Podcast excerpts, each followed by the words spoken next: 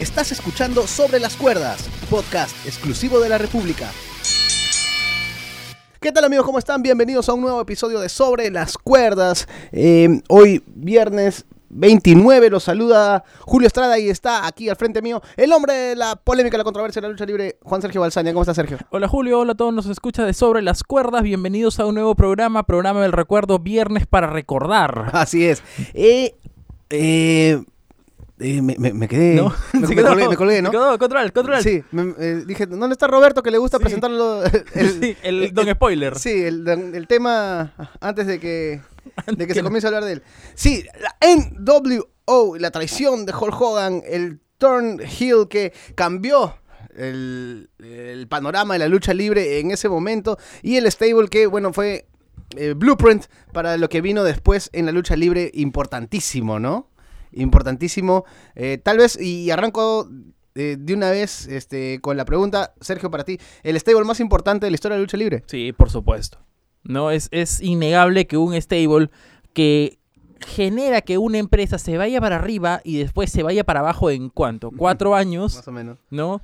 No le puedes negar la importancia. Independientemente del buqueo y del trabajo que se hizo con ellos, la influencia que tuvo la, la NWO, el primer turn heel de un personaje que nadie pensaba que iba en algún momento a ser villano, fue otro momento que complementó muy bien en la rica historia de, este, de esta facción. Y era más o menos lo que en esa época necesitaba WCW, ¿no? WCW ya venía llenándose de estas eh, estrellas, mejor dicho, ex estrellas de WWF, este, ya un poco mayores, que todavía mantenían esta filosofía de los tipos grandes de la era dorada, porque en WCW pues teníamos a, Hulk Hogan, Randy Savage, Lex Luger, eh, de la que habían tenido éxito en la NWA en la WWA, Sting, Ric Flair, mientras que WWF este, ya daba algo diferente con esta nueva generación, ¿no? Con Bret Hart, Shawn Michaels, Razor Ramón.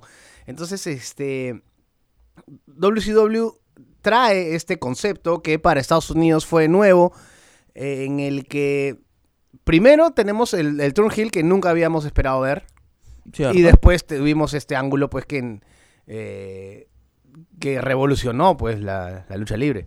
Bueno, tenemos eh, la NWO como una facción que apostaba algo distinto de lo que apostaba WWF, WWE, como quieran llamarlo. No, en aquel momento teníamos en WWF, WWE a un héroe americano como Hulk Hogan, quien tomó la aposta fue Lex Luger y siempre ganaban los buenitos de alguna manera u otra. No, teníamos, por ejemplo, dos personajes que terminaron yéndose a a WCW como eran eh, eh, Macho Man Randy Savage y Hulk Hogan que formaban los Mega Powers. ¿no? Contra los Mega Bucks, ¿no? Eh, que eran algo así como los buenitos contra los malitos y siempre ganaban los buenitos. Entonces, NWO, ¿no? Como, como stable rompe con todo eso, Sí. ¿no? Desde el inicio eran los malos fuertes, los malos que podían hacer trampa, pero nunca los ibas a ver huyendo. Y que siempre, y, y, o sea, Bueno, en- ese, en ese momento, claro, ¿no? antes de la llegada de NWO, si tú veías stables, eh, de repente en WWF no estaba tan, tan cuajado esto de los stables, por lo general se lo dejaban siempre a los heels, ¿no? Que tenían que, que agruparse. que agruparse para enfrentarse Ajá. al héroe solitario. Aquí no, estos, este grupo se convirtió en una amenaza para toda una compañía que los luchadores eh, face en este, en este momento tuvieron que juntarse para defender pues su- sus fueros, ¿no? Entonces se, se creó prácticamente dos compañías paralelas, ¿no? NWO y WCW, que se enfrentaban continuamente. Este, vamos, Que, que de hecho en algún momento incluso tuvieron la osadía de intentar tener su propio pay-per-view y sus propios títulos. que, tam- que también lo vamos a comentar, ese Claro. periodo malísimo, pero sí, fue muy malo. Pero. Ahora vamos, vamos desde el comienzo. Eh, empieza, empieza todo cuando llegan los outsiders a WCW. ¿Quiénes son los outsiders?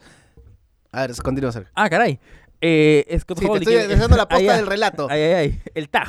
No, Scott Hall y Kevin Nash ingresan, invaden en algún momento la, la programación de WCW y amenazan, eh, intentando hacer referencia de que venían enviados por alguien, Ajá. ¿no? Recordemos que esto es 96. Más o menos. No hay internet. La gente eh, es más críptico, es más misterioso lo que sucede en el mundo de la lucha libre. Entonces, eh, no había tampoco estos contratos que te obligaban a descansar seis meses antes de ir a otra compañía.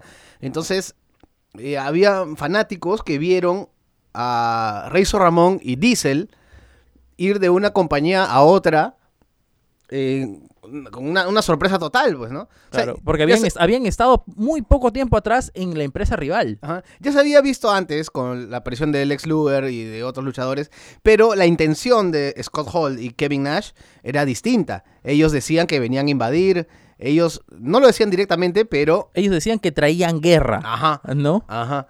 Entonces ellos eh, se hacen llamar los outsiders, comienzan a ganarse la antipatía de todo el locker room, comienzan a tener ángulos ahí con varios luchadores, comienzan a invadir la- las cabinas de transmisión, o sea, comienzan a hacer... Siendo dos, solo Sí, dos, ¿no? ¿no? Solo dos. Es- Eso, eso era lo que volvía más interesante la, la línea argumental, porque tú no sabías, porque ellos prometían siempre sorpresas, ¿no? Se viene una sorpresa, se viene una sorpresa, se viene una sorpresa.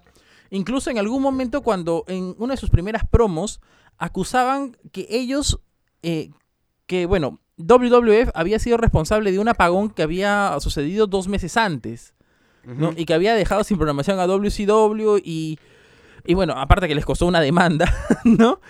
Eh, mandaban muchos guiños de que ellos eran los enviados del tío Vince, Ajá. ¿no? A, a invadir y a destruir. Y eso lo hacía incluso mejor. Ajá. Entonces, eh, esta confrontación tiene un punto neurálgico. Me parece que el evento es Bash at the Beach. Sí, eh, 96. En el cual eh, los Outsiders anunciaban que tenían un tercer compañero. Y no, bueno, no lo anunciaron hasta el mismo día del evento. Era Scott Hall, Kevin Nash y su nuevo compañero contra Randy Savage, Lex Luger y Sting, que eran los representantes de WCW. Y no se sabe quién es el nuevo, no lo anuncian, incluso la lucha empieza 3 contra 2.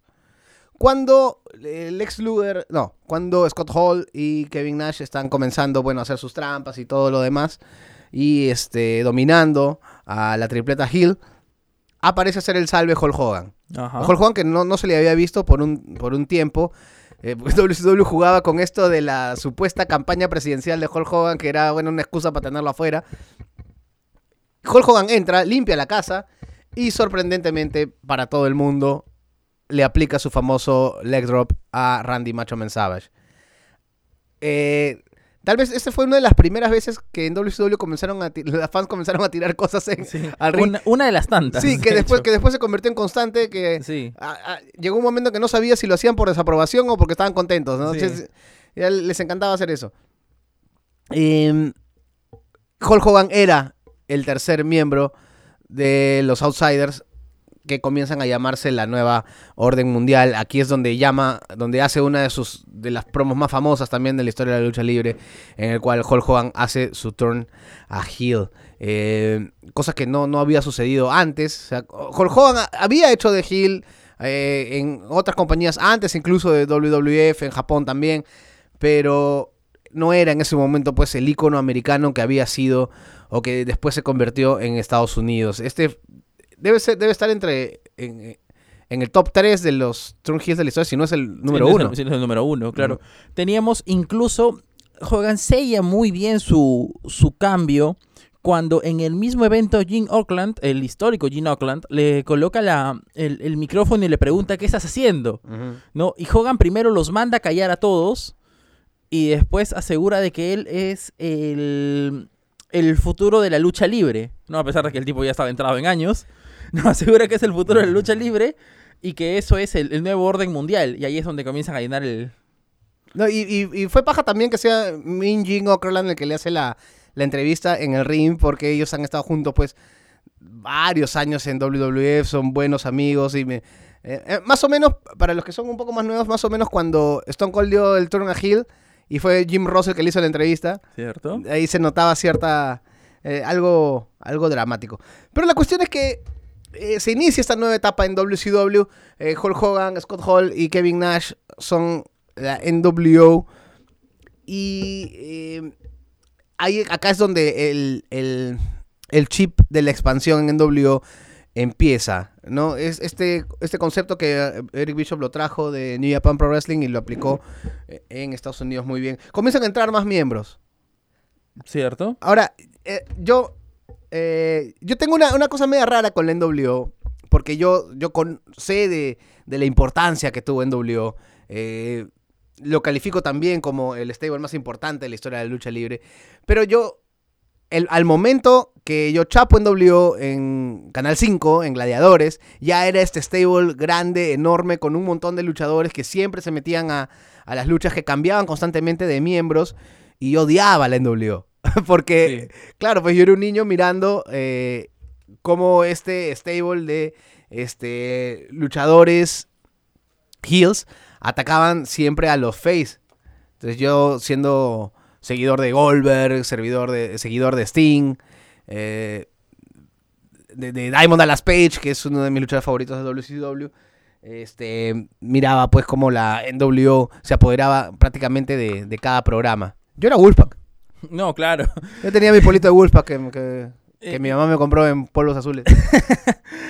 Teníamos, eh, eh, claro, estamos hablando ya de, de la división de la NWO, ¿no? Claro, sí, ahí No, nos estamos estamos poquito. saltando demasiado. Julio Estrada, por favor. No, Eh, se- puso la estrellita de Mario y comenzó a correr, Julio. sí, es que... No, es que Es mucho. No, es que claro, si vamos a, a ponernos al ingreso de, de cada luchador, este, nos vamos a quedar aquí hasta mañana. Bueno, hay un momento icónico dentro de todos, ¿no? Que es la primera vez que, que Hollywood Hulk Hogan gana el título mundial. Lo hace derrotando a, a The Giant, ¿no? O sea, que, que lo gana como, como miembro de NWO. Que- Como Hollywood. Claro, como Hollywood, ¿no? Y después, bueno, el tour de The Giant y las, los ingresos, se podría decir que hasta injustificados, ¿no? Algunos, sí, algunos. Lo que pasa es que lo que quisieron dar a entender es que eh, la NWO se hacía cada vez más fuerte y todos querían ser parte de, de la NWO porque se ponía como una alternativa a WCW. Entonces veíamos, ingre- primero ing- los ingresos de, de Giant, de Vincent, ¿no? Bueno, Eh, Vincent, que era, como un enforcer. claro. Este, estaba of Bowell. Ah. eh, y, y traiciones, ¿no? Como por ejemplo la de. Este. ay, Scott Steiner a su hermano, Claro, a su hermano Rick. Rick. eh, entran Brian Adams, entra el discípulo. Creo que el discípulo, es este, Brutus Beefcake siempre estuvo Claro. amigazo de Hogan. Y de repente este ha sido el, el- el personaje más relevante que tuvo Brutus Beefcake en WCW En toda de su los, carrera, de los miles que tuvo. Bueno, se puede decir que el, que el, el barbero en WWF como que algo, algo, Algo tuvo. ¿no? Pero en WCW pues fue Zodiac, fue Who. No, no, Who fue este, Jim Neidhart.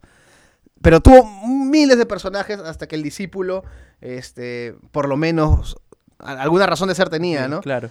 Este, Conan, Kurt Hennig, Randy Savage. Randy Ah. Savage. Entonces tú veías O sea, luchadores... Randy Savage, un mes, un, ¿cuánto? Cuatro meses antes había estado luchando Ajá. eh, y, y, o sea, contra ellos, incluso en una de las peleas supuestamente lo lesionan, ¿no? Y después se, se voltea in- inexplicablemente, ¿no? O sea, eh, bueno, Brian Adams, ¿no? Eh, teníamos incluso a Dennis Rodman, ¿no? Ajá. El basquetbolista, Sí. ¿no? Eh, Hay, Eh, hay, hay algunos hay- que no te- algo bien paja que me gustó Bueno, que hizo de- de- WCW, porque tenía a Dennis Rodman con la NWO y Carl Lewis con DDP y la DDP. WCW y, y fue muy paja. Bueno, el otro lado, ¿no? Ajá. Y, y y por, por más que uno era niño, sabía que estos eran estrellas de, del, del básquetbol, ¿no? Me acuerdo que en esa época recién se empezaba a tener cable y ESPN.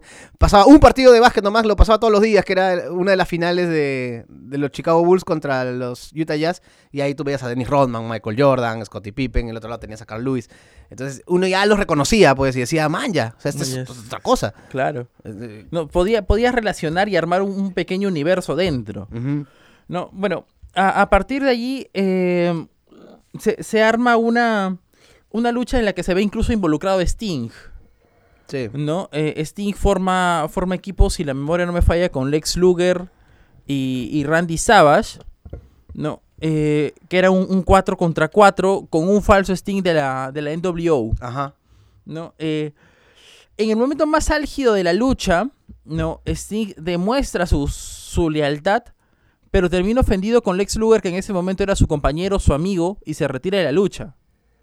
¿No? Y, a ver, corrígeme ahí, ¿eran Wargames en ese momento? La No, lucha- no me que acuerdo. Creo que sí. Más bien yo estoy atento, que tú me estás contando la historia. ¿eh? ah, ya, perdón. dale, dale. ¿no? Entonces, Sting, a partir de ahí, eh, se podría decir que, que se, se, se va de la programación ¿no? y comienza a desarrollar el mejor personaje creo que Sting tuvo en toda su carrera, ¿no? Que es este el cuervo. Ajá. No, porque antes era una. No vamos a decir una copia, pero era muy idéntico al Ultimate Warrior. Sí, y aparte eh, era este eh, face chapado a la antigua, pues, ¿no? Que todo era alegría, felicidad, eh, muy ingenuo. Sí, hay un chiste recurrente en la lucha libre que Sting debe ser el, el luchador a quien más a veces han traicionado en la Sí. historia de la lucha libre, Ric Flair siendo el que más veces lo ha hecho. Este. Y sí, cuando Sting comien- comienzan a salir las viñetas de Sting, uno. Y con el rostro pintado de negro y blanco, negro y blanco, uno comienza a imaginar que tal vez iba a ser un miembro más del NWO. Pero más bien Sting comienza a convertirse en el enemigo más férreo del NWO.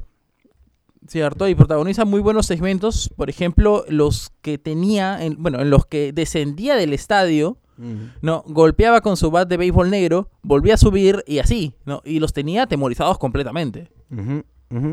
Bueno, el ángulo va- eh, continúa con éxito porque para este momento WCW ya ganaba las Monday Night Wars. La gente, eh, lo que pasa es que a la, gente lo que le gustó es eh, no necesariamente tomar partido por un luchador.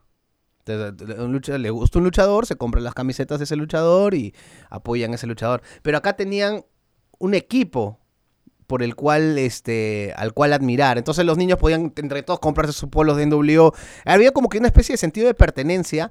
porque Los, Cierto. NW los NWO eran los chicos malos del colegio a los cuales los chicos siempre quieren formar parte, ¿no? Es que cuando tienes un grupo tan nutrido, es más, a ver, demora más el tiempo en el cual te cansas de él. No, el, el caso, vamos a tirarlo 20 años después, John Cena te llegó a aburrir a los 2, 3 años porque estabas aburrido del mismo personaje. No, en cambio, en en NWO tenías el micro de Hall, el micro de Nash, el micro de Hogan, entonces se podía jugar con algo más. No, Así es. claro, que es, es lo que lo que no sucedía en, en aquel momento. Y más allá de la novedad, por supuesto. Entonces hay problemas con la en la formación este, original de NWO y se forma el que eh, para mí era o mi, mi segmento favorito de NWO. Kevin Nash se abre del NWO Hollywood y forma la NWO Wolfpack con Randy Savage, Lex Luger, Conan, Kurt Hennig, pero por muy poco tiempo porque después los traiciona. Y, y últimamente el que ingresa último es Sting. Eh, este, este, ya, el Wolfpack es cuando, el momento en que yo ya comenzaba a ver este Claro. eh, WCW. en La infancia de Julio. Estrada. Y yo era Bueno, en adolescencia en realidad. hincha del Wolfpack. Pero recontra hincha. O sea, si, si era chévere estar con los chicos malos de NWO, más chévere era estar con los chicos malos rebeldes eh, que se rebelaban ante este grupo dominante. Bueno, pero tampoco Como- es que tampoco es que tuvieran mucho peso, ¿ah? No, pues porque no, o sea, duró, no duró que mucho. No, yo no, no sé- había contrapeso, o sea, yo no mira, sé cómo, cómo, cómo no siguieron con, con- con lo del Wolfpack o cómo malograron al momento en que juntan todos, que ya vamos a llegar a ese punto. eh, cuando tenía tanto potencial la, la- la jauría. no, en su punto más alto, no, la, la NWO Hollywood llegó a tener 18 personas, Imagínate. ¿no? Bueno, entre también contemos que hay managers y todo lo demás, ¿no? Y el Wolfpack en su mejor momento tuvo 6.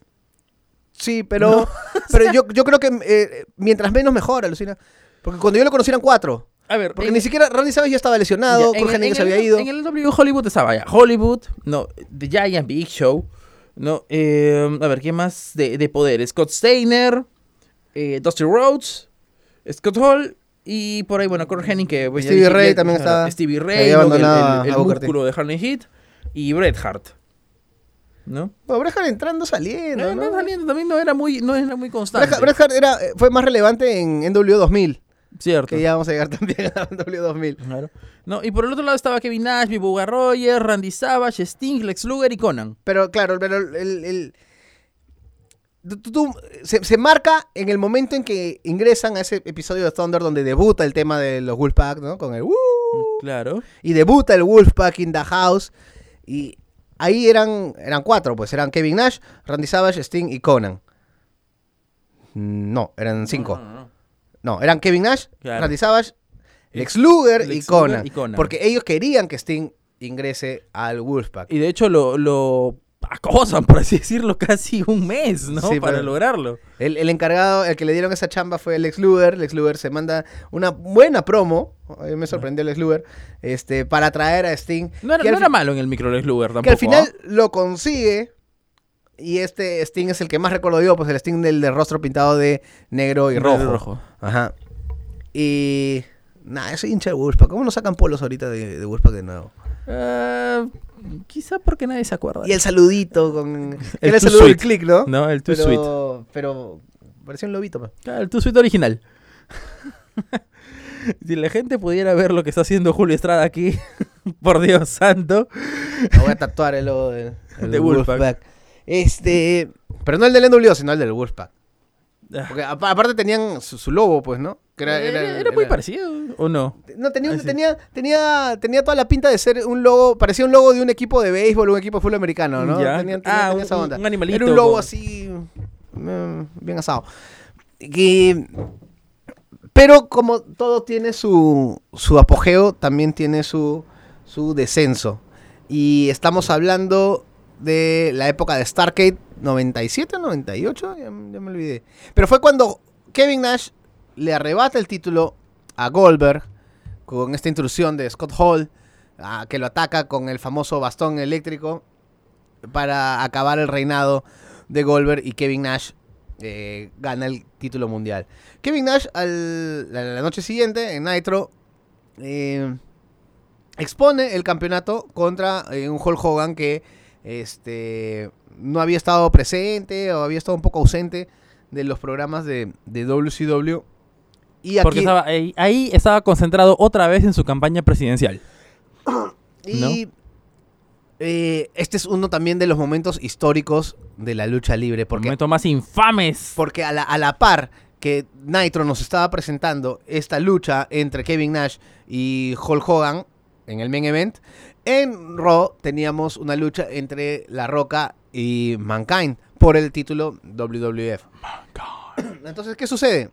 En plena efervescencia de las Monday Night Wars, Eric Bishop le comanda a Tony Schiavone que como los programas de Raw son grabados y ya tenían los resultados y ya sabían que en ese programa Mankind se coronaba por primera vez campeón de la WWF venciendo a La Roca, ordena a Tony Schiavone que mande el, El spoiler. el spoiler. Y al comienzo del programa nada más, Tony Schiavone dice, nos informan que en el programa de la competencia, Mick Foley, que aquí luchó como Cactus Jack, va a ganar el campeonato. Y dice de manera, de manera irónica, ah, bueno, seguro eso va a poner muchos traseros en los asientos. Que es como que el, el slang para decir que, que va a ser este... Eh, meh, meh, ¿No? Eso, eso no va a funcionar, pero en realidad funcionó. Lo que sucedió fue ¿No? que miles de personas en Estados Unidos inmediatamente cambiaron de canal para ver cómo Mankind le quitaba el título a La Roca en una lucha que tuvo de todo porque se metió... eh, En realidad fue uno de los mejores programas que alguna vez es- he- hemos visto Sí, de, de Raw, ¿no? overbuqueado, pero, pero perfectamente hecho, porque tenías a la, a la corporación, tenías a un Mankind que ya no era este loco lunático, sino era este loco buena gente, que la más, gente... más cuajado. Sí, que la gente ya le gustaba. Tenías a DX. DX, que, que- le, que- que le dio el espaldarazo en cuando parecía que se iba a enfrentar a toda la corporación solo, Ajá. ¿no? Y tenías la cereza en el pastel que fue la irrupción de Stone Cold Steve Austin, que era la gran estrella de WWF, el gran enemigo de Vince McMahon. Aparece, limpia la casa, chapa la silla y ayuda a Mankind a ganar el título en un momento emocionante, emotivo, porque la incluso gente... incluso la, pro- la promo final de Road Dogg es muy buena. ¿No? Cuando, cuando presenta al, al nuevo campeón, este, y caballeros, ¿no? Niños y niñas, el nuevo campeón de WWF, Mankind, mientras las cámaras se enfocan en el rostro de Vince y Shane gritando totalmente molestos. No, es algo así como emotivo por un lado y decepcionante por el otro, ¿no? Porque en, en WO, bueno, con lo que ya vas a contar en, en- en algún momento, no soy Roberto, no voy a spoilear. Ajá. En verdad viene ahorita. ahorita bien, ahorita voy a tocar la puerta. No, eh, fue decepcionante y fue el golpe que necesitaba WWF. De hecho, WCW nunca más volvió a vencer en los ratings a WWF después de, ese, Bueno, después de esa noche. Y esperabas que los venza. O sea, el resultado decepcionante con el que cerró Nitro fue totalmente opuesto. O sea, fue muy distinto a la emoción con la que cerró Raw. conocido en el, en el mundo de la lucha libre como el Finger of Doom. Para la gente que de repente es un poco más joven y, y no lo vio, busquen en YouTube. Comienza la lucha, Hulk Hogan no está vestido como para luchar, Kevin Nash sí. Empieza con Kevin Nash empujando a Hulk Hogan, como diciéndole, éntrale papá, vamos a, a luchar. Hulk Hogan levanta la mano como que lo va a golpear y le hace es- este... ¿Cómo Un se...? toquecito con el... con- es- Este como cuando vas a botar las canicas, Ajá. así, Un golpecito con el índice. en el pecho. Y Kevin Nash mete el mejor bump de su vida, porque como que no bampeaba mucho. Y Hulk Hogan lo cubre para ganarle el título mundial y volver a ser campeón en unos cuantos segundos, dejando a la gente atónita y sorprendida. O sea, ¿qué pasó?